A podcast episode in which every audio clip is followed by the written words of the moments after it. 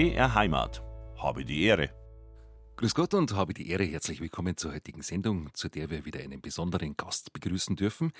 Er sitzt auf der anderen Seite der Alpen in einer der schönsten Gebirgsregionen Europas, nämlich in den Dolomiten.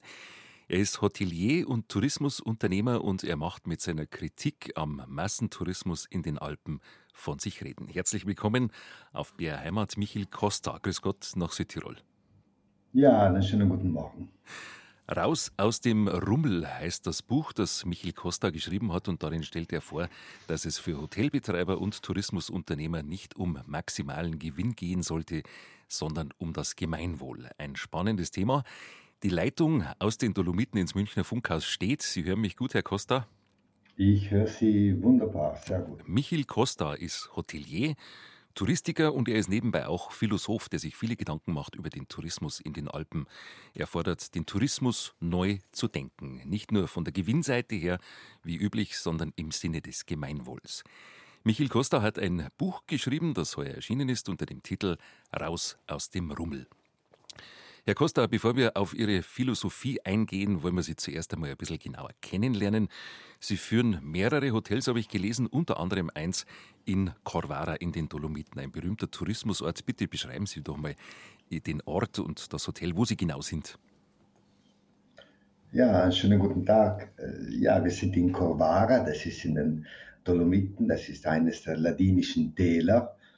Äh, wir haben einen wunderschönen Hausberg, das ist der Saisonner und wir betreiben da mit der Familie ein, äh, ein, ein Fünf-Sterne-Hotel und äh, betreiben dann so den, den herkömmlichen Luxus, beschreiben wir ihn so zumindest. Covara ist eine Tourismusdestination, so heißt man sie zumindest, wo der Tourismus sehr, sehr schnell gewachsen ist und wo es praktisch nur mehr Hotels gibt. Also es ist ein wunderschöner Ort, weil äh, weil wir eben das Glück haben, mitten, mitten in den Dolomiten zu, äh, zu leben und ja. da eben äh, das ausüben zu dürfen, was wir, was wir einfach gerne tun. Also das ist mein Leben. Ich liebe mhm. gastfreundlich sein. Mhm. Um Gastfreundschaft wird es auch viel gehen in dieser Sendung, nämlich darum, wie Sie Gastfreundschaft definieren, Gastfreundschaft als Alternative zum, zur Gewinnmaximierung. Weil Sie sagen, äh, die Familie betreibt das Hotel. Wer ist das? Ja, die Familie sind äh, meine Eltern, die sind äh, nicht mehr die Jüngsten, aber die sind noch am Leben, die sind noch topfit. Der Vater ist äh, 94, die Mama ist 86 und zwei Brüder. Und wir äh, kümmern uns eben um, äh, um unsere Hotels. Also wir haben die Aufgaben genau aufgeteilt und äh, jeder macht halt das Seine, so wie es ihm am besten gelingt, würde ich sagen. Ganz mhm. einfach und synthetisch beschrieben. Sie sind in das Ganze hineingewachsen. Sie sind Jahrgang 1961, das heißt, Sie haben den Tourismus in Südtirol schon als Kind erlebt, aber damals war er noch ganz anders, nehme ich an. Vielleicht war er, ja, wie soll ich sagen, vielleicht war er noch ein bisschen unschuldiger in den 50er und 60er Jahren. Ihr Vater war Skilehrer damals. Ja, er war bestimmt unschuldiger, natürlich. Der Vater war Skilehrer, man muss, man man muss wissen und man, man, weiß es ja, es waren natürlich äh, schwierige Zeiten, also nach dem Krieg, es äh, herrschte eine, äh, eine Armut in Südtirol und natürlich auch ähm, in Ladinien. Der Vater war Skilehrer und hat dann die Mami kennengelernt und mit viel Lust und mit viel Kraft und mit viel Leidenschaft haben sie eben dann das erste Restaurant und dann die erste Pension und das kleine Hotel aufgebaut. Das war eben in den Jahren, in den also Ende 50er Jahre. Mhm. Ist das so passiert und da sind wir, wir Söhne dann bis später eingetreten. Mhm. Das heißt 30 Jahre später im Hotel eingetreten. Ja. Die tiefgreifenden Entwicklungen in den 1970er, 80er und 90er Jahren bis heute hin zu einer, Sie sprechen von einer Tourismusindustrie, hin zu einem Moloch, nennen Sie es in Ihrem Buch. Das war ein extremer Wandel in relativ kurzer Zeit. Wie haben Sie das erlebt? Ja, das ist einfach, das ist der zentrale Punkt auch des, äh, meines Buches, das ich eben geschrieben hab, habe. Und äh, ich muss dazu sagen, und ich möchte dazu sagen, dass ich das Buch geschrieben habe, weil ich äh, empfinde einfach, dass ich mich auch selber noch erziehen muss. Denn ich bin ja das lebendige Paradox. Nicht? Ich lebe von diesem Rummel, äh, ich bewirte Gäste, die aus der ganzen Welt herkommen, bin aber nicht, äh, bin ein zufriedener Mensch, aber bin mir auch bewusst, dass die Welt nicht so weitergehen kann, dass, dass man einfach gegensteuern muss. Hm. Das Ganze hat eben in den 60er, 70er Jahren angefangen, also das, und, das ging, und das ging wahnsinnig schnell. Also der wirtschaftliche Aufschwung, der war einfach rasant. Äh, in den äh, Dolomiten war es ja eben in den 70er, 80er Jahren, aber wenn man äh, bedenkt, dass in Cortina waren 56 schon die Olympiaden, aber schon ja. Grand Hotels nicht. 1956 waren die Olympischen Winterspiele in den Dolomiten, da ist es losgegangen, der große Wandel dann in den 70er und 80er Jahren, ein immer höher, schneller und weiter im Alpentourismus, ja auch in Nordtirol. Und ähm, das war für Sie jetzt der Grund, dass Sie sich gedacht haben, so kann es nicht mehr weitergehen. Ja, so kann es nicht weitergehen. Eben die Olympischen Winterspiele waren auch in Innsbruck, eben 64 und 76. Ähm, man muss dazu sagen, also Südtirol hat natürlich eine ähm, komplizierte Geschichte, wie Sie wissen, wie, wie, wie unsere Zuhörer wissen. Also es gab natürlich Identi Identitätskonflikte nicht, aber unser Glück war eben dann, dass es auch wirtschaftlich funktioniert hat und dann hat man einfach so einiges weggesteckt. Also 39 war die Option, äh, Italiener und Deutsche haben sich auch nicht immer so gut verstanden, aber natürlich, wenn man eine einzige Religion hat und wenn äh, wenn viel Geld da ist, nicht, also kann man schon sagen, dass Geld regelt die Welt in, die, in diesem Sinne. Ja. Trotzdem, trotzdem hat es immer mit dem Wohlbefinden des Menschen zu tun. Ähm, und ich bin mir dann einfach bewusst geworden, dass es so nicht, äh, nicht ideal ist. Also man schafft viel, man arbeitet viel, man hat ja alles wirtschaftlich gesehen, aber es ist nicht genug. Der Mensch ist ja da, ein volles Leben zu zu leben und nicht nur ein Leben zu erwirtschaften. Mhm. Sehr interessante Gedanken. Immer höher, immer schneller, immer weiter im Alpentourismus. Das war auch der Anlass für das Buch Raus aus dem Rummel. Herr Costa, Michil ist ein latinischer Vorname oder eine latinische Version. Ja, Michil ist der latinische Name von äh, Michael, Michele in Italiano. Wir sind ja dreisprachig aufgewachsen. Und äh, damals als junger Rebell, als ich in London lebte, da nannten sie mich Mike. Das war mein, äh, ich lebte ja in der Punk-Szene, da war ich noch Mike. Dann bin ich aber, äh, habe meine Wurzeln wieder gefunden und jetzt bin ich Michil geworden. Aha, genau. Aber meine Mami sagt immer noch Mich, Mich, Michil oder Michel zu mir, also in Deutsch. Aha. Wir, ich habe auch eine latinische Gruppe gefunden für diese Sendung. Die hören wir dann im Laufe dieser Stunde. Die Familie Schuen, die kommt auch aus Ihrer Region. Oh, schön, ja. Wenn wir über Ihr Buch sprechen, Herr Costa, und über den Tourismus in Südtirol und Ihre Gedanken dazu, dann ist es ganz sinnvoll, wenn wir so beginnen, wie Sie es auch in Ihrem Buch gemacht haben, nämlich am Anfang in den 1950er Jahren. Damals hatte im Gardertal der Tourismus erst so richtig begonnen. Ja, der Tourismus hat damals so richtig begonnen. Es war fast ein Zufall, nicht? Also die Touristen äh, waren ja nicht die ersten Menschen, die in den äh, Dolomiten gelangten. Davor kamen ja äh, Geologen und Wissenschaftler. Man wollte erforschen, was dieses Gestein an sich hatte. Es war ein ganz besonderes Gestein, diese bleichen Berge. Und dann kamen eben die Touristen, weil man merkte, dass es auch im Sommer und im Winter schön war, da Ski zu laufen. Und die ersten äh, Touristen waren natürlich Engländer, die diese, die diese Berge einfach äh, erforschen wollten. Die mhm. Einheimischen gingen nicht auf den Berggipfel. Nicht? Der Berg hatte immer was ganz Besonderes, was Heiliges. Die Menschen wollten ja nicht darauf. Das waren dann die Engländer und dann haben sich da auch die Einheimischen ähm, äh, haben sich die Einheimischen gedacht, ja gut, da könnten wir eigentlich auch die die, die, die Touristen äh, hoch begleiten. Und so begann es dann schön langsam. Mhm. Wie muss man sich die, die, den Ort oder die Region vorstellen in den 50er Jahren? Damals vermutlich noch Kiesstraßen, wenige Häuser und die meisten haben von der Landwirtschaft gelebt. Die meisten haben von der Landwirtschaft äh, natürlich gelebt. Man muss, sich, äh, man muss sich vorstellen, also 1905 wurde die erste Dolomitenstraße gebaut, also die Verbindung von Bozen nach Cortina. Und das war ja eine sehr traditionsreiche Gesellschaft. Das waren ja alles Bauern, natürlich. Also wir hatten ja mit Tourismus und mit Gästen nichts am Hut und nichts zu tun. Also äh, wir waren ja ähm, eben eine bäuerliche Gesellschaft. Natürlich, Tourismus und ähm, Gäste gab es ja schon in den, im, im Alpengebiet, nicht? Wenn wir mhm. an St. Moritz, an der Voss denken, an Innsbruck, an Cortina, aber die dolomitischen, die, die Dolomitentäler, die waren noch weit entfernt, eine, einen Tourismusgedanken, ähm, äh, ja, äh, äh, touristisch zu denken, sagen ja, wir so. Ja. Es ist relativ spät erst dann losgegangen, während äh, in den Bayerischen Alpen zum Beispiel in Tirol und Salzburg schon äh, eine lange Tourismustradition vorhanden war, ist es in den Dolomiten erst so in den 50er Jahren ähm, richtig losgegangen. Und zuvor war es eine arme Zeit, schreiben Sie in Ihrem Buch. Ja, natürlich, es war eine, eine, eine arme Zeit. Äh, es war eine arme Zeit, aber es war schon damals sehr viel Enthusiasmus da. Also man hat sich wirklich um die ersten Gäste wahnsinnig gefreut.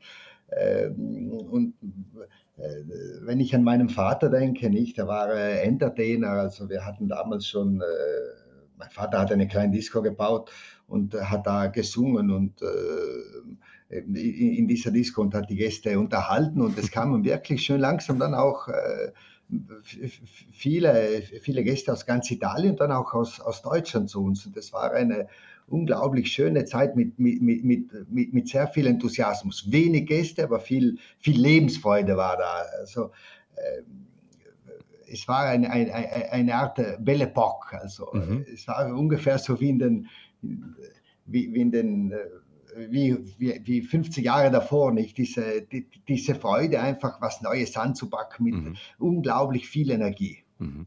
Mit Sicherheit auch eine wie soll ich sagen, eine sehr ehrliche Gastfreundschaft in den ersten Jahrzehnten oder in den ersten Jahren, eine sehr unschuldige Herangehensweise auch, weil mit Sicherheit kaum jemand oder niemand den Tourismus gelernt hat oder berechnend äh, das, das getan hat. Ja, natürlich, es war total äh, unschuldig, eine ehrliche Gastfreundschaft war da.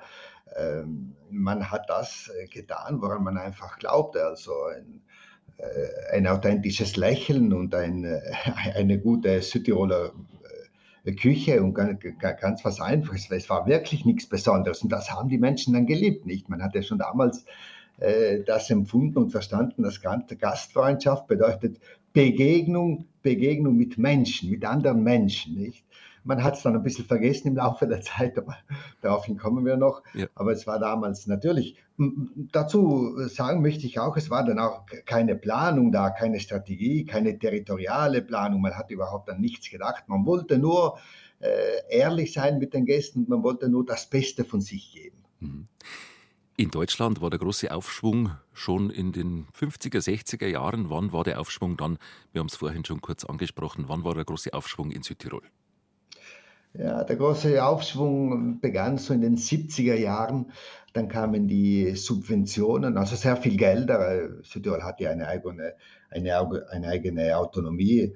Das zweite Autonomiestatut wurde ja 72 verfasst. Also wir haben eine relativ ähm, große Freiheit, auch wirtschaftliche Freiheit, äh, äh muss ich sagen.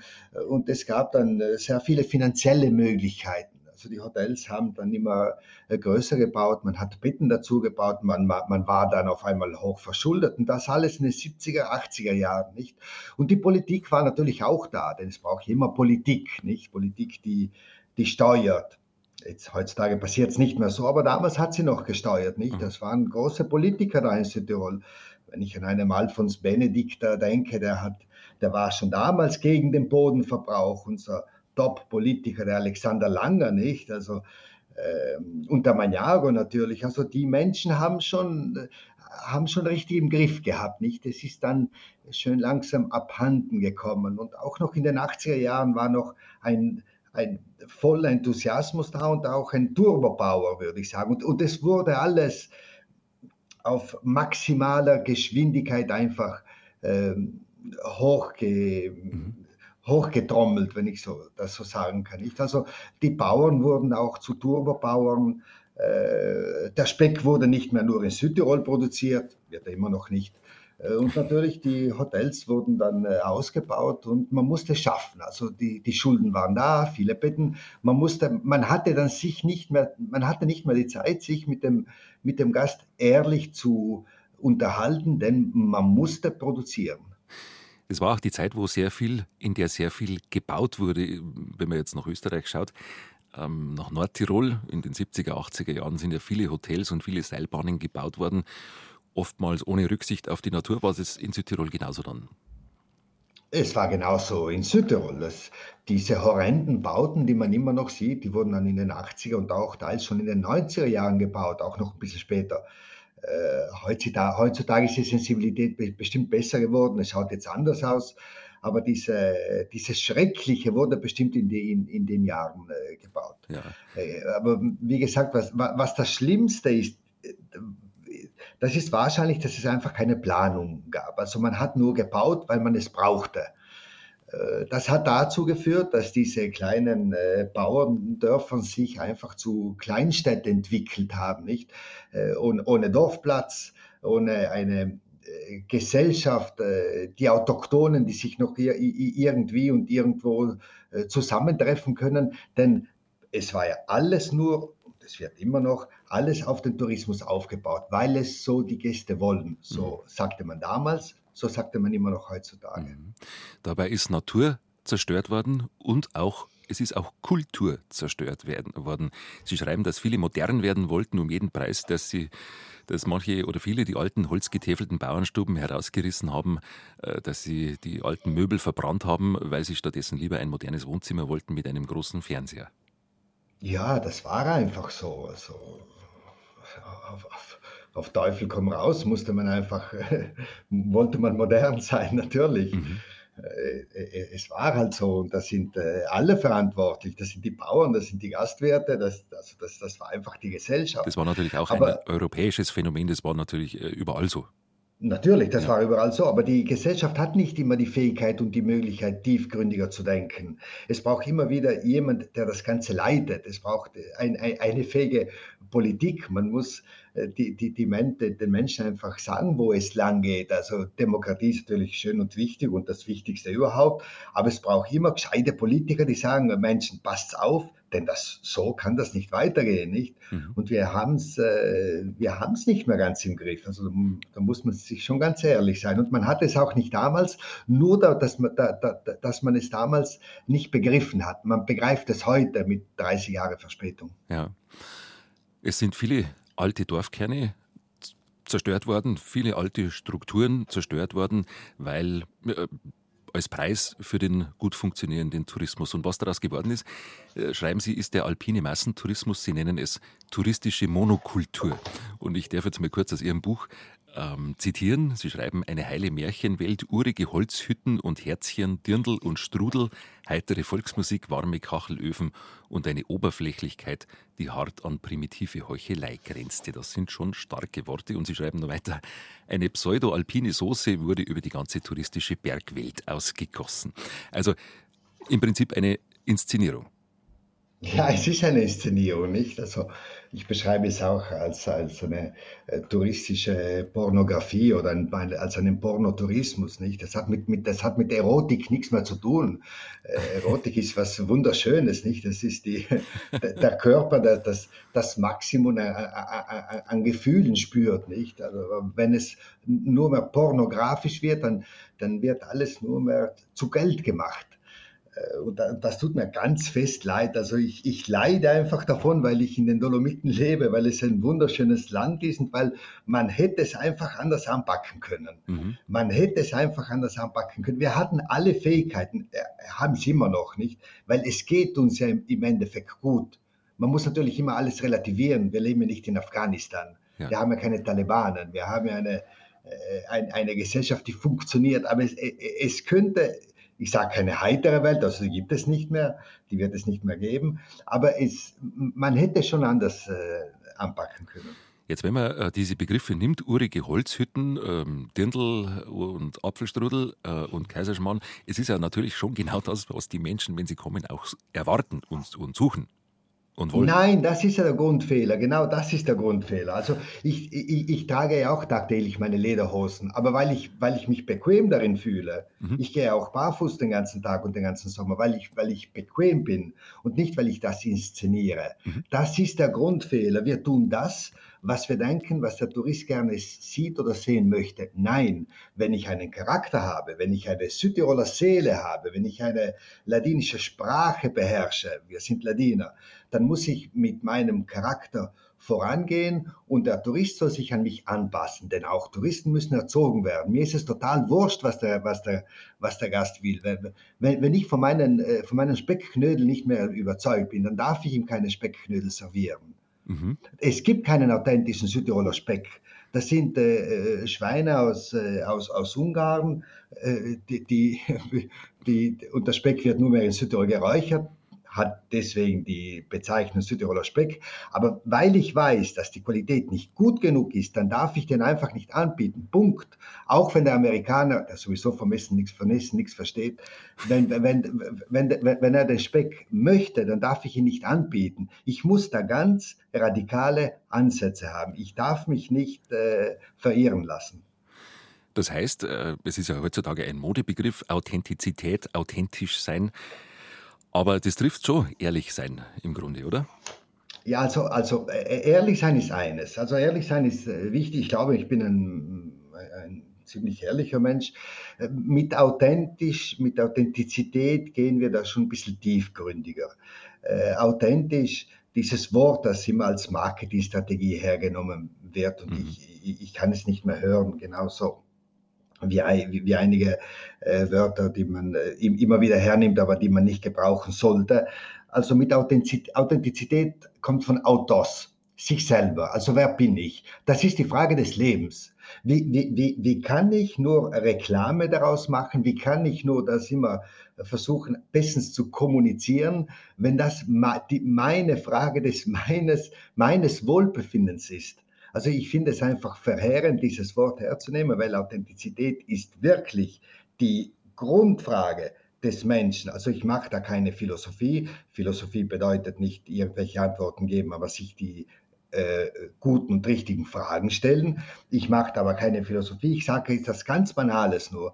Und das ist wirklich, man sollte darauf denken, vielleicht weil ich eben ein Ladiner bin, weil ich Deutsch rede, weil ich sehr gut Italienisch spreche, aber ich denke mir immer, äh, Worte haben einfach eine Bedeutung und sind schwerwiegend. Man darf nicht die Wörter einfach so hernehmen und sie einfach so gebrauchen, denn sie haben einen Sinn und sie haben eine, äh, eine Bedeutung. Mhm. Ja, gerade die Werbeindustrie, äh, auch in der Tourismusbranche, stürzt sich gerne auf Begriffe und ja. ähm, verwendet sie dann inflationär. Ähm, Sie fassen ja das alles zusammen unter dem Begriff alpiner Rummelplatz. Ähm, Tourismus, in dem allein der Kommerz die Richtung vorgibt und der Kommerz die Grundlage für das Denken ist und für das Handeln. Aber das Entscheidende, sagen Sie, ist dabei verloren gegangen, nämlich die Gastfreundschaft. Wie meinen Sie das nochmal? Ja, das stimmt. Die Gastfreundschaft ist äh, verloren gegangen. Dazu möchte ich sagen, natürlich, wenn wir keine Gäste hätten, dann äh, wären wir wahrscheinlich immer noch arme Bauern äh, geblieben. Also ich lebe am Rande des, der Provinz Veneto. In fünf Kilometern fängt äh, die Provinz Belluno an. Also das ist eine andere Region. Die haben keinen Autonomiestatut und die leiden eben. Die leiden darunter, weil sie zu wenig Gäste haben und auch zu wenig Einwohner. Also das muss man natürlich auch dazu sagen. Mhm. Also dort gibt es überhaupt keine Gastfreundschaft. Aber äh, bleiben wir mal bei uns in den Dolomiten und in, in, in Südtirol. Äh, Gastfreundschaft, das ist, also das ist einfach das Wichtigste im Leben, also sich mit, den, mit, mit, dem, mit dem anderen zu treffen und mit dem anderen zu sprechen. Nicht immer, wenn sich die Menschen und die zwei ersten, erst, ersten Menschen getroffen haben, hatten sie nur drei Möglichkeiten sich den Kopf einzuschlagen, davon zu laufen oder miteinander zu reden. Und so hat die erste Gastfreundschaft angefangen, dass man einfach, dass man einfach miteinander, miteinander spricht. Und Gastfreundschaft fängt bei der Mitarbeiterfreundschaft an. Mhm. Ich muss die Fähigkeit haben, meine Mitarbeiter mit einzubeziehen in, in, meinem, in meinem tagtäglichen Geschäft. Gastfreundschaft heißt die Stakeholder, also meine Lieferanten mit einzubeziehen. Das bedeutet Gastfreundschaft. Gastfreundschaft bedeutet, den Touristen in einer Com Community einzubinden. Ich nehme, ich, ich nehme jetzt nicht zufällig dieses englische Wort her. Ja. Denn der Tourist möchte sich paradoxerweise ja nicht unter Touristen äh, finden. Der mhm. Tourist möchte eigentlich mit einer einheimischen Gesellschaft in Symbiose leben. Mhm. Und in Berührung kommen. Aha. Ja. Herr Costa, Sie schreiben, Südtirol hat gut 500.000 Einwohner oder man könnte auch sagen nur 500.000 Einwohner und mehr als 33 Millionen Übernachtungen. Das sind die Zahlen aus der Zeit vor Corona, nämlich aus 2019. Und äh, Sie stellen die These auf, dass dieser Massentourismus, so wie er auch heute gemacht wird, sinnentleert ist und dass er eigentlich das Ende des Tourismus ist und in eine Katastrophe führt. Warum? Ja, also vorausgesagt, ich bin kein Pessimist und ich, also ich, ich versuche nur rationell die, die Dinge zu, mhm. zu, zu, überlegen und, zu, und, und versuche einfach äh, ein bisschen tiefgründiger zu denken und nicht nur. Ja. Also ich, ich, ich denke mir einfach, dass, dass es zu viel ist, aus ganz einem einfachen Grunde. Eine gute Bege Begegnung ist immer eine, äh, eine Erfolgsgeschichte. Wir hatten äh, finanziell gesagt, wirtschaftlich gesagt, touristisch gedacht eine Erfolgsgeschichte, denn es stimmt, wir sind 530.000 Einwohner. Äh, das heißt, da, 33 Millionen Übernachtungen sind einfach zu viel. Wir haben 230.000 Betten in Südtirol und das muss einfach einbeschränkt werden. Das ist, das ist, das ist zu viel. Wir, wir, wir haben es nicht mehr im Griff. Es, äh, der Verkehr ist gewaltig, die Dolomitenpässe sind immer noch nicht geschlossen, müssen aber geschlossen werden. Der Dachverband für Natur- und Umweltschutz wird nicht angehorcht. Wir haben immer noch eine Politik, die die denkt, dass das der einzelne, einzel, dass das der einzige und gute Weg ist. Ein Hotelgastwirteverband, der vom Tourismus einfach zu wenig versteht, weil sie nicht holistisch denken, die denken nur an an Zahlen und Übernachtungen und so weiter und so fort. Und deswegen ist, ist, es jetzt wirklich an der Zeit gekommen, dass man denkt, also äh, was macht den Südtiroler zufrieden? Sind wir selber noch zufrieden mit diesen Massenansturm? Wird es uns nicht zu viel? Oh ja, es wird uns zu viel, denn die Einheimischen beklagen sich jetzt. Und wenn sich die Einheimischen anfangen zu beklagen, wenn sie dann im, in Oktober und November sagen, ah, endlich sind die Touristen wieder weg, ja, dann haben wir was ver verkehrt gemacht. Wenn diese diese, diese Begegnung mit Freude nicht mehr stattfindet, dann haben wir was falsch gemacht. Wenn, wenn der Gast nur mehr als äh, Portfolio angesehen wird, als äh, äh, wirtschaftlichen Grund, dann haben wir was falsch gemacht. Mhm. Also Sie sagen zum Beispiel, die Freude geht verloren, die Freude an der Begegnung, die Freude am Bewirten, die Freude an den Gästen. Was geht denn noch dabei verloren, wenn wir jetzt, wir haben es schon mal kurz angesprochen, äh, Landschaft zum Beispiel? Ja, die Landschaft natürlich, aber auch eine, eine gesunde Biodiversität. Natürlich, äh, äh die, die, die Bauern tun sich wahnsinnig schwer, nicht? Die, die, die, tun sich schwer, weil wir Gastronomen kaufen immer noch die Milch ein, wo sie am billigsten ist. Das heißt, wir kaufen die Milch im Veneto ein und teils auch in Tirol, in Österreich, weil sie dort weniger kostet. Und unser einheimischer Bergbauer kriegt äh, 56 Cent für einen Liter Milch und in, im Trentino sind es dann noch weniger, 35 Cent. Und trotzdem kaufen wir die Milch ein, was sie noch weniger kostet. Das heißt, der, der, der Bauer kriegt natürlich Subventionen, man nimmt ihm dabei die Würde und alles nur, weil, weil wir Masse produzieren wollen. Wir müssen immer mehr produzieren. Und das äh, führt dann einfach zur Katastrophe, weil man kann nicht immer nur wachsen. Man muss einfach einen Ausgleich. Der, der Mensch braucht einen Ausgleich. Wenn wir, wenn wir nicht ausgeglichen sind, dann äh, prallen wir gegen eine Wand. Deswegen sage ich so, äh, jetzt, jetzt, jetzt ist der, der, nicht der richtige, der letzte Moment, dass wir was, äh, dass wir, dass wir was ändern und dass wir einfach einen, einen Riegel davor setzen. Es darf kein, es dürfen keine Hotels mehr mit 600 Betten ähm, entstehen. Das bedeutet, der Ressourcenverbrauch ist einfach enorm. Die CO2-Emissionen sind einfach gewaltig. Ein Hotel darf nicht mehr fünf Schwimmbäder haben. Das ist passé. Das ist auch demodé. Das wird sich auch der Tourist nicht mehr fragen. Der Tourist will, will, will jetzt Menschheit. Er will, äh, wie wir sagen Südtirol, es muss menscheln. Also es muss nach Menschen riechen, nicht nach Standardisierung eine Spa mit 5000 Meter wird in 20 Jahren keiner Mensch mehr interessieren oh nein, das stimmt nicht, keinem Menschen stimmt nicht. Es wird immer noch Gäste geben, die nach Mexiko äh, fliegen werden und äh, in Cancun werden sie glauben, Mexiko zu finden.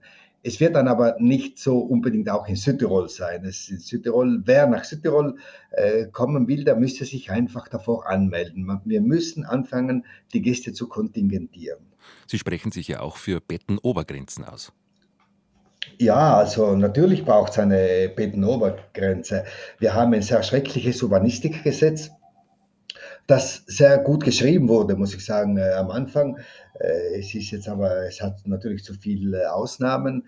Äh, es gibt inzwischen eine erste Idee von einem Bettenstopp. Also es ist ein Südtiroler Gesetz, das wurde am 27. Juli genehmigt. Äh, das heißt, die 229.000 Betten, die haben dazu auch noch Anrecht auf erworbene Rechte, die bei rund 10.000 Betten äh, liegen. Also kommen wir ungefähr auf 240.000 Betten. Es ist ja schon sehr viel, also es gibt natürlich sehr viele Ausnahmen, aber das sollte jetzt wirklich dann die, die Grenze sein. Äh, Urlaub auf dem Bauernhof ist natürlich ausgenommen. Die Bauern glauben immer noch, äh, davon nicht genug profitieren zu können.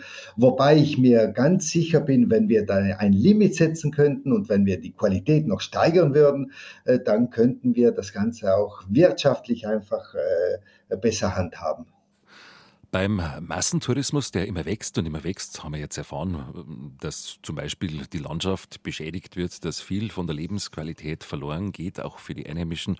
Und natürlich ist auch die Kultur betroffen, könnte ich mir vorstellen.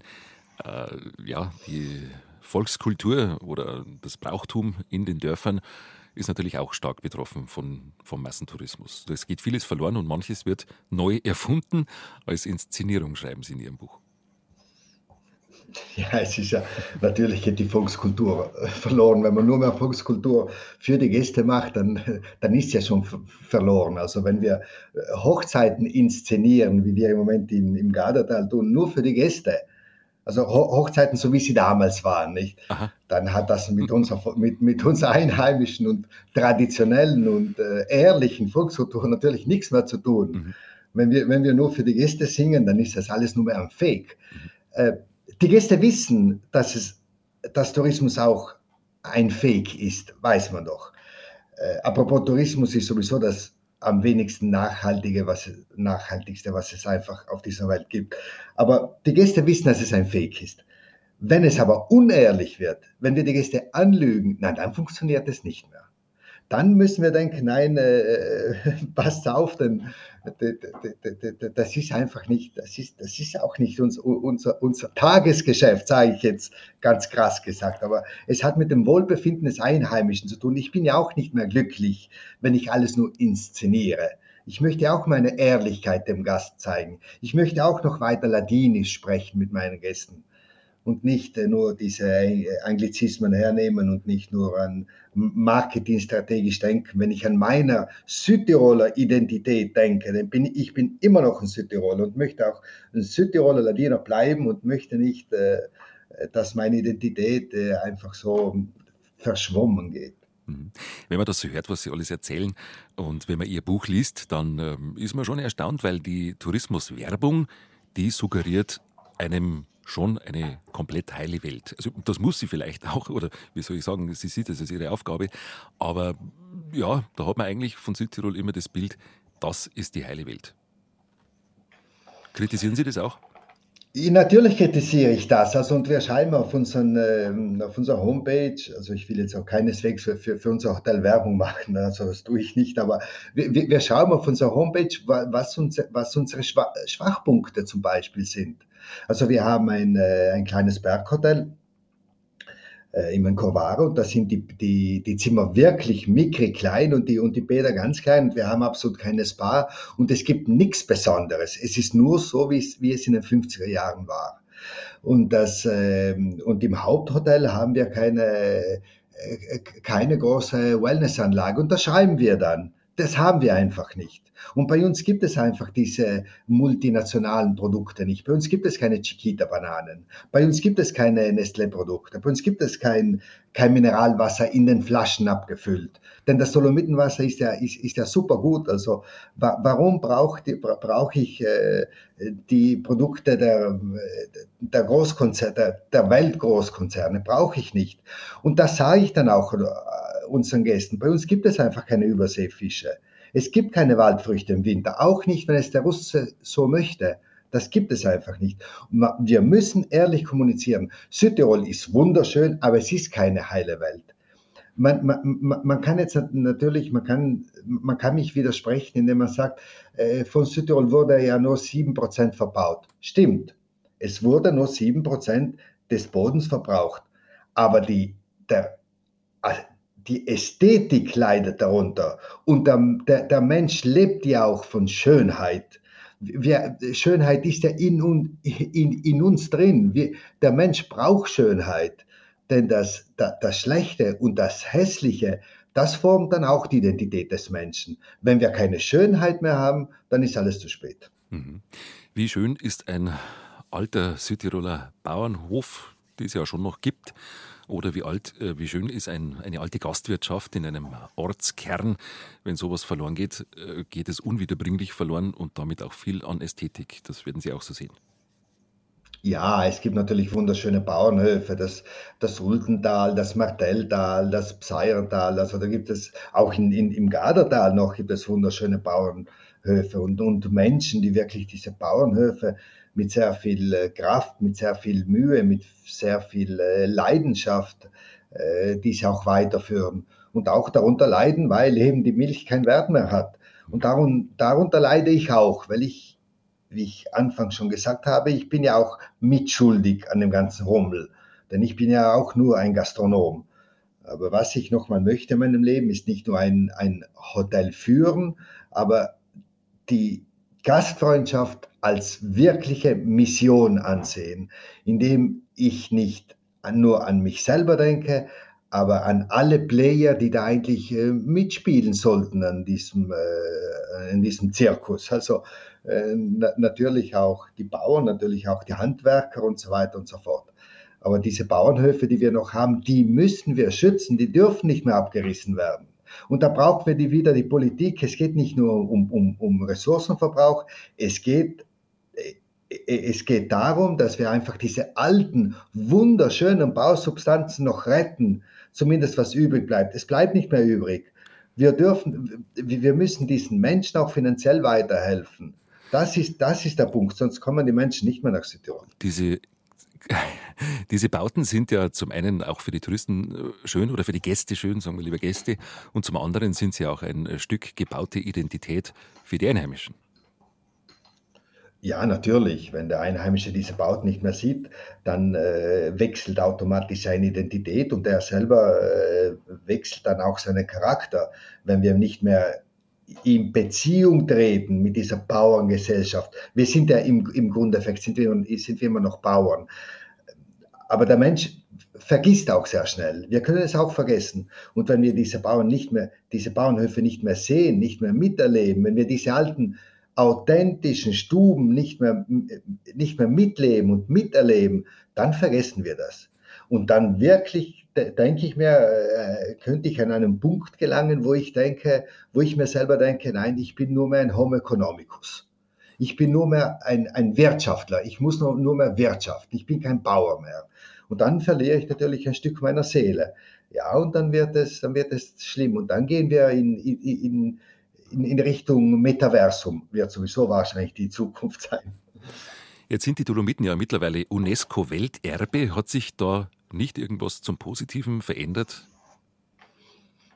Ja, Sie haben jetzt die, die, die, Frage so gestellt und haben ja schon äh, äh teilweise schon eine, eine, Antwort gegeben. Die Dolomiten sind seit 2009 Welt, äh, UNESCO-Gebiet. Also ich bin ganz ehrlich, ich dachte mir damals so, jetzt ändert sich was, wir Dolomitenladiner, wir Südtiroler werden jetzt sensibler werden. Wir werden jetzt daran glauben und wissen, welche Kraft und welche Wichtigkeit unsere Berge und unsere Landschaft und unsere Kultur für uns haben. Was ist passiert? Gar nichts. Oder besser gesagt, es ist schlimmer geworden. Die Dolomiten UNESCO, ähm, äh, das Dolomiten UNESCO-Gebiet wurde als Marketingstrategie bestens ausgenutzt. Bestens. Die Sensibilität der Menschen hat sich aber nicht erhöht im Großen und Ganzen. Natürlich gibt es dann wieder Einzelfälle, die sich auch äh, ein bisschen was anderes und Besseres überlegt haben. Mhm. Aber das war bestimmt ein, ein, ein, ein großer Fehler. Das war ein ganz großer Fehler. Also ähm, ich würde jetzt, äh, wären wir äh, einige Jahre vor 2009, dann würde ich wirklich meine Kraft und meine Energie äh, dafür einsetzen, damit, es die, damit die Dolomiten nicht zum UNESCO deklariert werden. Es ist eigentlich das Gegenteil äh, entstanden, was eigentlich der Sinn davon wäre, oder so verstehe ich es jetzt. Ja, es ist genau so, genau das Gegenteil ist entstanden. Ja. Als Gegenentwurf zum Massentourismus in den Alpen, zum Rummelplatz, nennen Sie die echte Gastfreundschaft. Was Sie damit meinen und wie man sie auch in der Praxis umsetzen kann oder beziehungsweise wie Sie sie in der Praxis umsetzen, Darüber reden wir ausführlich in der kommenden Stunde. Ich freue mich sehr. Michael Costa ist heute unser Gast auf BR Heimat Hotelier in den Dolomiten. Und ja, sehen Sie sich als Revoluzer? Darf man Sie so bezeichnen? Nein, ich glaube nicht, dass ich ein Revoluzer bin. Alles Große und Wichtige wurde ja schon geschrieben und gesagt. Mhm. Ich, ich, ich denke nur an, an Plato, an Aristoteles, an Sokrates, äh, an Kant, an den großen Philosophen. Also das Wichtige wurde alles schon gesagt. Also ich sage überhaupt nichts Neues. Man weiß ja schon alles.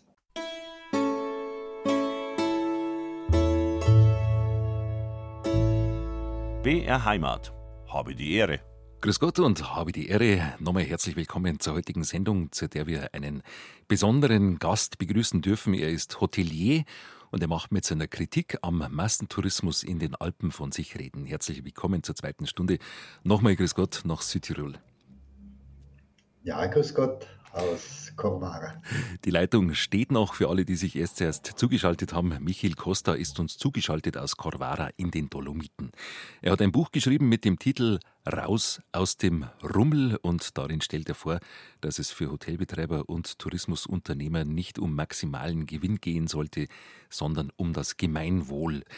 Herr Costa, da beschreiben Sie auch das Phänomen, dass die Bergnatur für die großen Massen nur als Sportgerät dient und vielleicht nicht als Kulturraum oder als Naturraum wahrgenommen wird, sondern nur als Sportgerät. Ähm, wie erleben Sie denn selbst die Bergnatur? Was ist Ihnen in den Bergen und beim Wandern wichtig?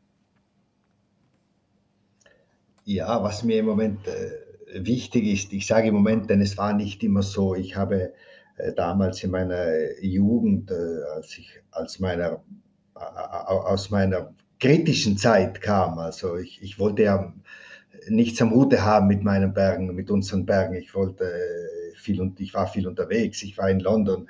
Die Berge, die Berge sah ich immer als äh, Sie, sie, sie, sie, sie gaben mir keine Freiheit, sie nahmen mir Freiheit. Und das richtige Leben war, war draußen in den Städten. Jedenfalls dann bin ich zurückgekehrt und ich könnte jetzt nicht mehr ohne meine Dolomiten leben. Und ich äh, bin mir ganz fest überzeugt, die echte Begegnung äh, mit der Natur wird immer noch ähm, von uns Gastronomen unterbewertet. Äh, denn wenn ich nicht die Fähigkeit habe und wenn ich mir nicht die Zeit nehme, durch diese ähm, Felsen zu wandern, wenn ich mir nicht die Zeit nehme, diese Felsen hochzuklettern, dann kann ich das auch nicht meinen Gästen kommunizieren. Ich muss die Dolomiten mit, mit Leib und Seele einfach leben. Ich, ich, ich, ich, ich will sie tagtäglich anfassen. Ich muss sie anfassen. Ich bin krank nach meinen Bergen. Also für mich ist es einfach das, das Wichtigste, nächster Liebe äh, zu meiner Frau und zu meiner Familie, äh, was ich habe. Und ich, ich, ich fühle mich einfach äh, Teil an dieser Berg, von mhm. dieser Bergwelt. Kann es sein, dass sowas, so eine intensive Beziehung Mm, intensiver wird, wenn man mal draußen war, wenn man mal weit weg war von daheim und die Heimat mit frischen Augen oder einem neuen Blick sieht? Ja, ich, ich weiß nicht, wie es, wie es den anderen Menschen ergeht. In, in, in meinem Fall, obwohl es wahrscheinlich keiner Mensch interessiert, aber in meinem Falle war es natürlich ein Prozess. Ich war ein sehr radikaler Mensch. Ich hatte sehr viel ich hatte sehr viel mit Alkohol und Drogen auch zu tun damals und äh, habe dann verstanden, dass wenn ich nicht was ändere äh, an mich selber, dann, dann gehe ich, dann geh ich einfach drauf. Habe hab dann auf, angefangen, die buddhistische Philosophie zu studieren, habe ich mit, den, mit dem Orient sehr fest befasst und wollte dann nicht nur als Mensch äh, vollkommen sein, aber ich, ich wollte als Mensch mit einem Betrieb vollkommen sein. Also ich, ich wollte das auch kommunizieren, meine mhm. unseren Gästen und unseren Mitarbeitern. Deswegen habe ich, war daneben, ist diese Änderung geschehen. Also es war ein Prozess in mir, mhm, mhm. in mir selber. Mhm. Danke für diese große Ehrlichkeit. Die Berge zeigen einem ja Grenzen auf liest man immer wieder. Und wenn man selber Bergsteiger ist oder Berg wandert, dann merkt man es auch sehr schnell, wenn man hinaufsteigt, merkt man, oftmals seine körperlichen Grenzen. Man ist nicht jeden Tag gleich gut drauf und die Berge sind unterschiedlich hoch. Außerdem gibt es viele Gefahren in den Bergen, die eben auch Grenzen darstellen. Und diese Grenzerfahrung, daraus kann man auch eine Demut entwickeln gegenüber der Welt. Wenn man Grenzen erkennt, die es für einen selber gibt, wird man demütiger. Wie sehr, um wieder auf den Massentourismus in den Alpen zurückzukommen, wie wichtig ist die Demut und wie wichtig sind die Grenzen?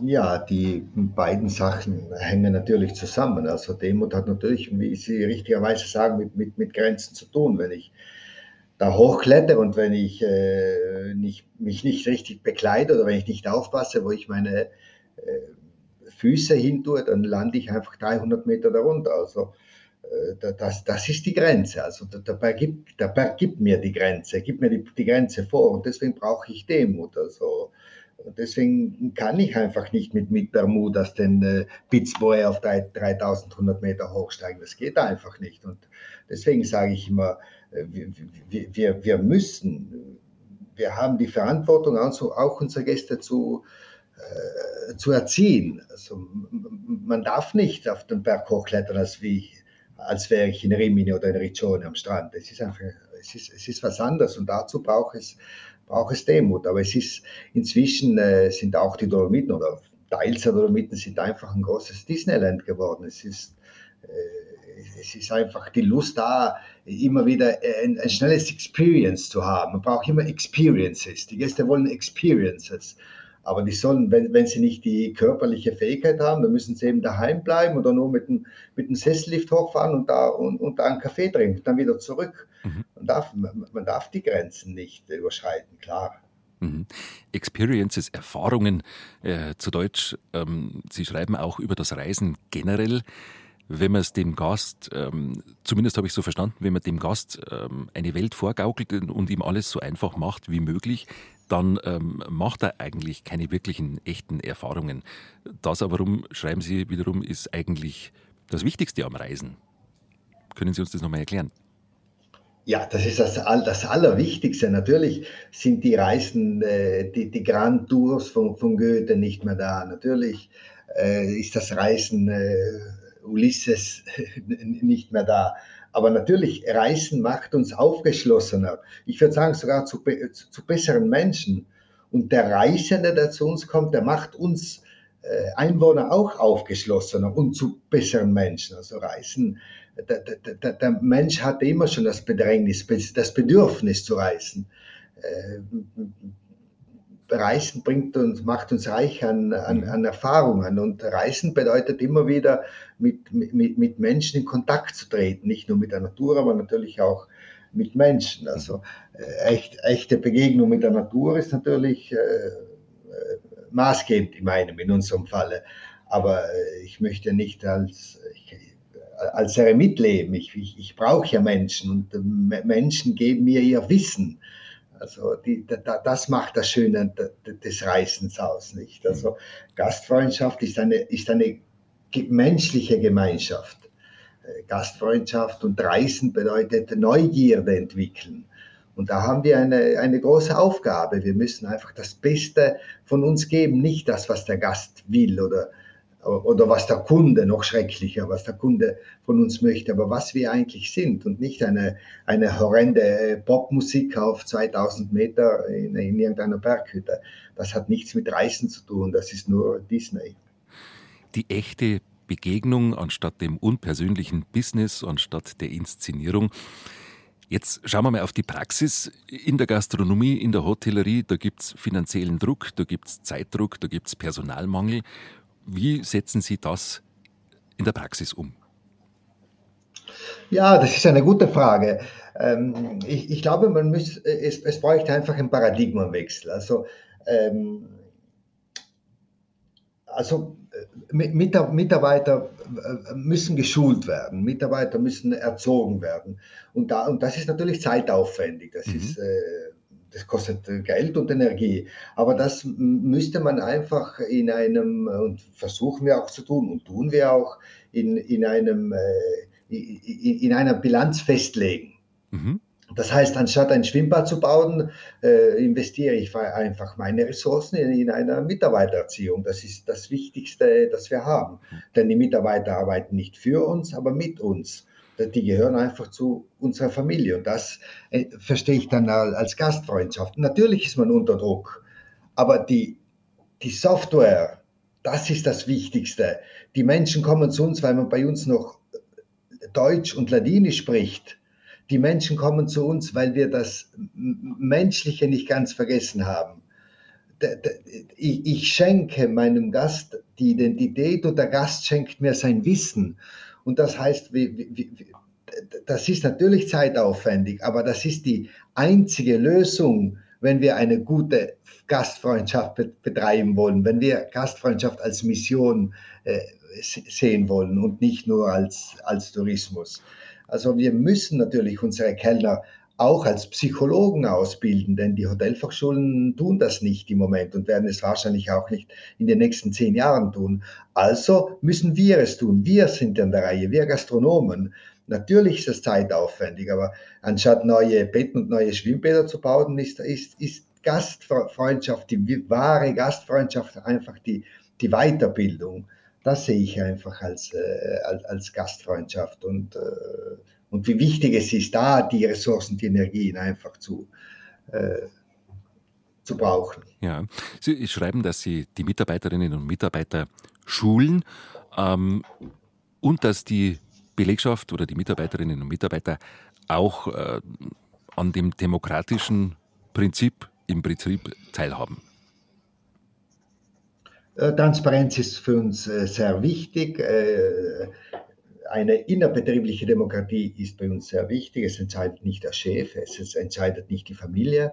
Wir entscheiden zusammen. Das ist ein demokratischer Prozess. Das ist natürlich oft sehr langwierig. Es braucht sehr viel Zeit. Natürlich am Ende muss jemand entscheiden, ist ganz klar. Aber die, die Jungs und die Mädels und die Mitarbeiter, wir haben 180 Mitarbeiter, die werden dann befragt, ob sie glauben, dass es besser wäre, ein neues Schwimmbad zu bauen zum Beispiel oder neue Mitarbeiterzimmer. Äh, wir sondieren das, wir, wir, wir möchten versuchen zu verstehen und verstehen ist dann meistens auch, ob es uns mit der, unseren Mitarbeitern gut geht, ob, ob, ob das Essen gut genug sind, ist, ob die, ob die Zimmer gut sind, ob die Betten bequem sind. Und wir wollen transparent sein. Wir wissen, die wissen, wie viel, wie, wie, wie viel äh, wir umsetzen, die kennen unsere Bilanzen, die wissen unsere Schulden. Und das ist uns einfach wichtig, denn sie müssen ja im Betrieb integriert werden. Denn äh, Kellner spielen hat ja nicht mehr ein Wahnsinnsappeal. Die jungen Menschen wollen Influencer werden. Die jungen Menschen wollen zu Tesla und zu Google. Äh, ich sage dann aber auch, auch, den jungen Menschen, passt auf, werdet nicht Sklaven dieser, dieser Großgesellschaften. Denn die, die, wahre, die, die wahre Innovation ist Gastfreundschaft und wir geben euch die Möglichkeit. Aber wir müssen so, glaubt auch an diesen Beruf, denn es ist ein wunderschöner Beruf und man muss sich die Zeit nehmen, mit den Mitarbeitern zu reden. Wir haben im, im Hause eine, eine, ein Büro mit, äh, mit einigen Menschen, die sich, die sich nur um das Wohlbefinden der Mitarbeiter äh, kümmern. Das heißt, eine Psychologin mit ihren mit, mit Mitarbeitern und die schauen nur, dass es unseren jungen Menschen gut geht. Denn die jungen Menschen äh, haben einfach eine gewisse Unsicherheit in sich im Moment. Es ist eine sehr schwierige Zeit. Es, es, wandelt alles sehr schnell, es geht sehr schnell und die Menschen haben keinen Halt. Deswegen geben wir denen, wir versuchen denen, einen Halt zu geben. Hm. Wie viele Mitarbeiterinnen und Mitarbeiter haben Sie in Ihren Betrieben? Ja, wir haben insgesamt 180 Mitarbeiter und die Hauptstellen, die wichtigsten Stellen sind äh, äh von Frauen besetzt. Das heißt, 80 Prozent äh, der wichtigsten Stellen werden von Frauen besetzt, weil ich bin ein Feminist und ich glaube, dass die äh, Frauen, zumindest in Italien, immer noch unterbewertet seien in Relation zu den Männern. Frauen müssen, sehr, müssen mehr Geld verdienen und Frauen müssen auch äh, in der Gesellschaft eine wichtigere Rolle spielen. Jetzt hört man immer wieder Berichte auch aus, ähm, aus der Massengastronomie oder aus der Hotellerie, wo äh, Menschen aus, ausgebeutet werden, äh, schlecht bezahlt werden, unglaublich viele Stunden arbeiten pro Woche. Ähm, das ist genau der Gegenentwurf, das, was Sie uns erzählen. Ja, es ist genau der Gegenentwurf. Wir sind ja selber schuld daran, wenn wir keine Köche und keine Kellner mehr finden. Das ist nicht nur in Südtirol so. Ich war jetzt äh, sehr viel unterwegs in Italien, habe mein Buch äh, in Italienisch natürlich in verschiedenen Städten vorgestellt, also von äh, Bozen bis äh, Matera durch äh, äh, Florenz, Neapel und Rom. Und im Moment ist überall dasselbe Problem. Man findet äh, keine Menschen mehr, die die diese wunderschöne Arbeit ausüben wollen. Und da sind wir selber schuld daran. Wir sind selber schuld daran, denn die, äh, die Menschen wurden ausgenutzt, unterbezahlt, die Stunden waren zu viel und das müssen wir jetzt unbedingt ändern. Mhm. Wir verlangen in unseren Betrieben, dass die Stunden aufgeschrieben werden.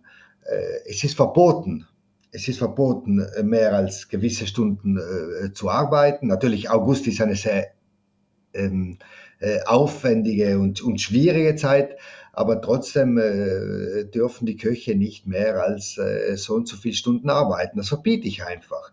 Also es kann schon sein, dass auch ab und zu mal die Qualität äh, der Spaghetti darunter leidet. Macht aber nichts. Die Köche brauchen Freizeit. Ich möchte, dass sie mehr Freizeit haben und, und dass, wenn sie im Betrieb sind, dass sie dann einfach das mit, mit Freude machen. Ich habe keine Kinder, äh, und meine Kinder, meine, meine Familie sind, sind die Mitarbeiter. Und wenn ich durch die Küche gehe, dann möchte ich einfach zufriedene Köche sehen. Es ist mir wurscht, wenn ab und zu die, die, die Spaghetti verkocht sind, aber ich will glückliche, ist vielleicht übertrieben, aber zufriedene Köche sehen. Das ist mir wichtig. Die Menschen sollen wieder diesen Beruf ausüben können, aber mit, mit Würde, mit Transparenz und mit, äh, mit, mit, großer Freude. Und dann, bist, das ist, und dann bin ich natürlich gefragt als Unternehmer. Das ist habe die Ehre am Donnerstagvormittag. Die Zeit vergeht wie im Flug. Den Rummelplatz Tourismus, wie er es nennt, in den Alpen, also den Massentourismus mit Bettenburgen, mit endlosen Blechlawinen, mit Millionen Litern an Wasser, das durch die Schneekanonen geschossen wird, mit Inszenierung und Ausbeutung der Mitarbeiter. Alles das hinterfragt und kritisiert Michael Costa in seinem neuen Buch Raus aus dem Rummel. Er selber ist Hotelier in Corvara in den Dolomiten. Und wenn ich mir das so anhöre, Herr Costa, und äh, ich habe auch irgendwo gelesen, dass Ihre Mitarbeiterinnen und Mitarbeiter in der Früh durch den Hotelpool schwimmen dürfen. Äh, also es geht Ihnen gut, wie, Sie, wie sich das anhört und liest, weil Sie sagen, die Mitarbeiterinnen und Mitarbeiter sind das kostbarste Gut, das Sie haben. Dann nehme ich mal an, haben Sie wenig Personalprobleme oder Personalnot?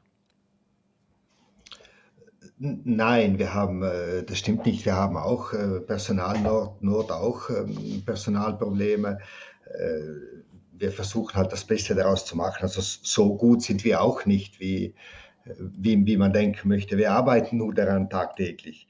Also ich kritisiere ja auch mich selber, wir kritisieren uns ja auch natürlich die Mitarbeiter dürfen sich auch zu einem politischen Preis äh, massieren lassen. Sie dürfen an den Aktivitäten des Hotels äh, teilnehmen.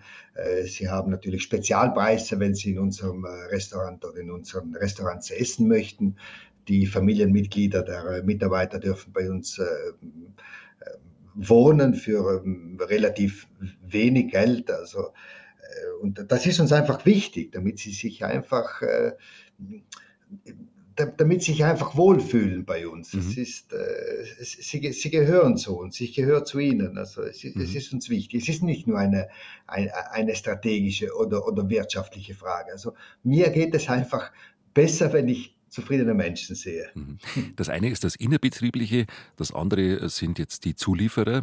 Sie sagen, die Gemeinwohlökonomie ist das Wichtigste. Wie ist es im Umgang mit den Zulieferern, also die, die, die täglich die Milch bringen oder die, die, die Rohstoffe für die Küche? Haben Sie da auch eine eigene Strategie?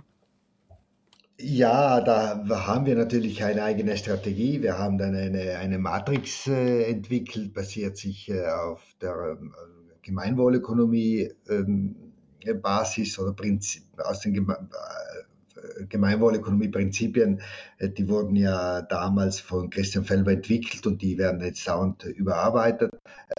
dazu sagen möchte ich auch, dass wir ein Hotel oder Hotels führen und, und kein Kloster und ich bin auch kein Mönch, aber trotzdem versuchen wir dann mit unseren Lieferanten schon ganz Klartext zu reden. Also wir, wir passen wirklich auch auf, was wir für welche Produkte wir kaufen, wo wir sie einkaufen.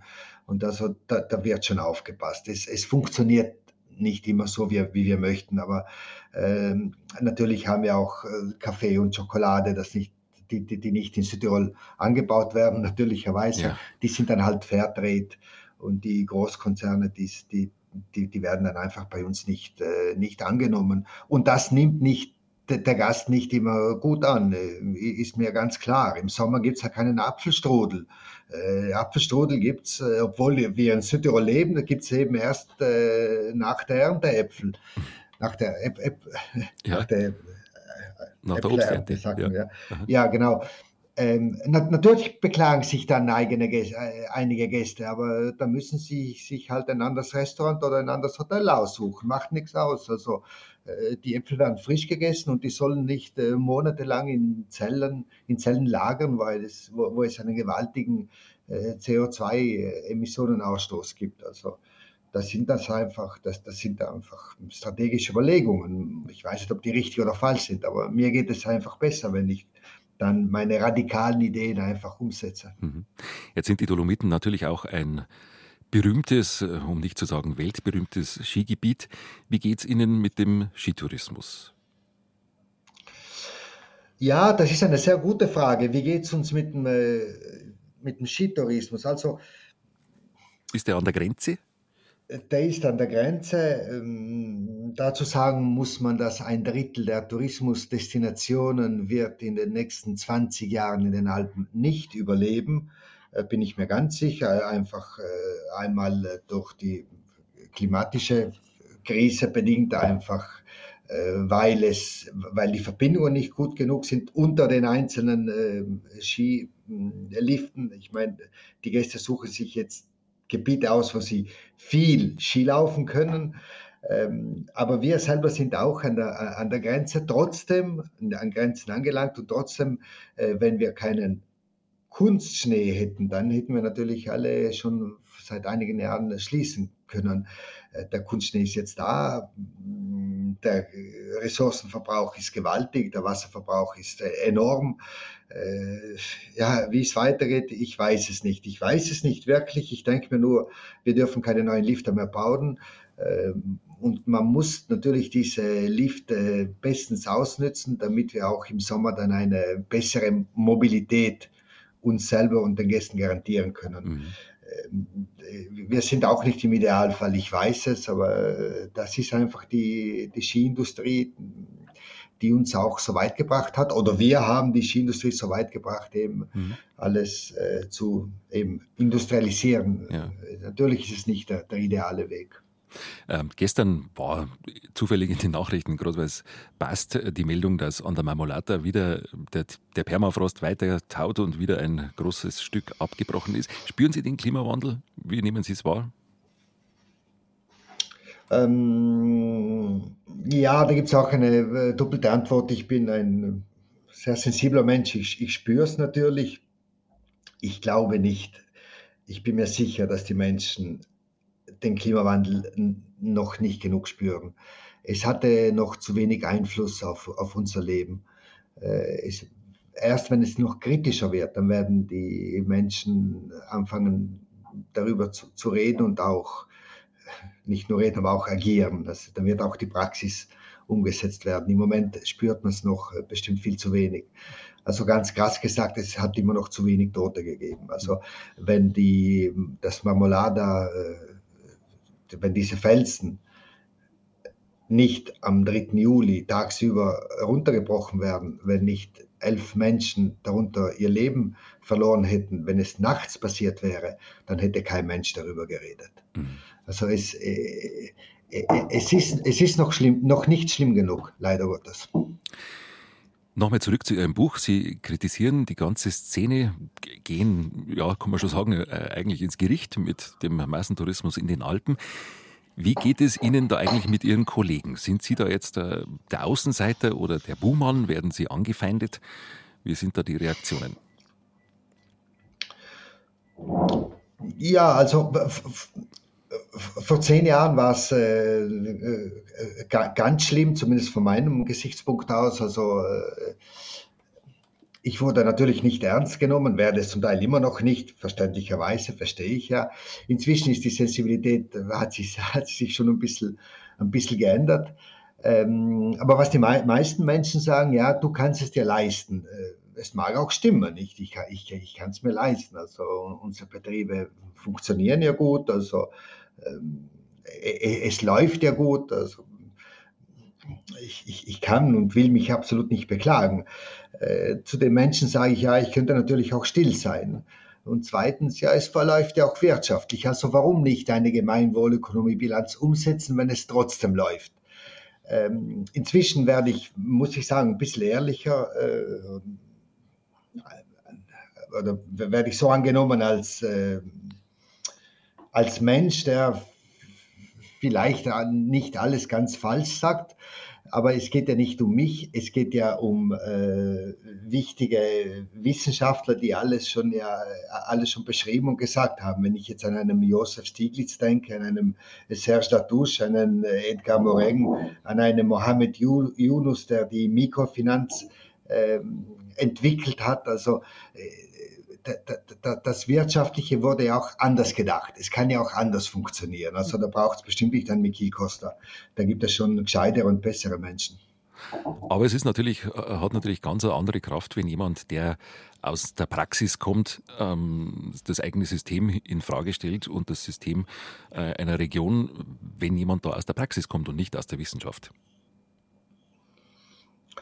Ja, ja, ich glaube immer noch, dass es das Beste ist einfach, wenn man mit äh, guten äh, Beispielen vorausgeht. Äh, logisch, das, es kann schon sein, aber ähm, ob, ob, ob, es, ob es genug ist, weiß ich, weiß ich nicht. Denn die Tendenz, äh, die Tendenz sieht immer noch ganz anders aus in Südtirol, nicht? Mhm. Also wir haben jetzt eine wunderschöne Malediven-Lodge in Basayatal entwickelt und dieser Gastwirt hat einen Mordserfolg es läuft ja gut, es läuft ja gut. Also wahrscheinlich bin ich oder sind, sind wir Naturmenschen auf der falschen Seite. Kann ja auch sein, ich weiß es nicht, aber äh, die Tendenz ist bestimmt immer noch, also das Maximale daraus, das Beste daraus zu machen, rein be betrieblich, wirtschaftlich gesehen, also mhm. mit äh, zu wenig Rücksicht auf Natur und Mensch. Wie gut ist der Massentourismus für die Alpen? Das ist natürlich auch ein Thema, das uns in Bayern oft beschäftigt, in den bayerischen Alpen, die ja nur einen kleinen Teil ausmachen von den Ostalpen, aber die natürlich auch sehr stark frequentiert sind durch die Nähe zur Metropolregion München. Drum interessiert uns das in Bayern natürlich auch sehr wohl, Herr Costa, was Sie schreiben. Und zum anderen natürlich auch, weil wir, viele von uns in Bayern, so unglaublich gern nach Südtirol fahren, weil es ist ja so ein bisschen so ähnlich wie bei uns, aber es ist doch anders und man ist doch weg von daheim. Und äh, viele fühlen sich sehr wohl in Südtirol. Das muss man jetzt einmal sagen an dieser Stelle, nicht, dass wir die ganze Zeit nur Kritik über den Sender schicken.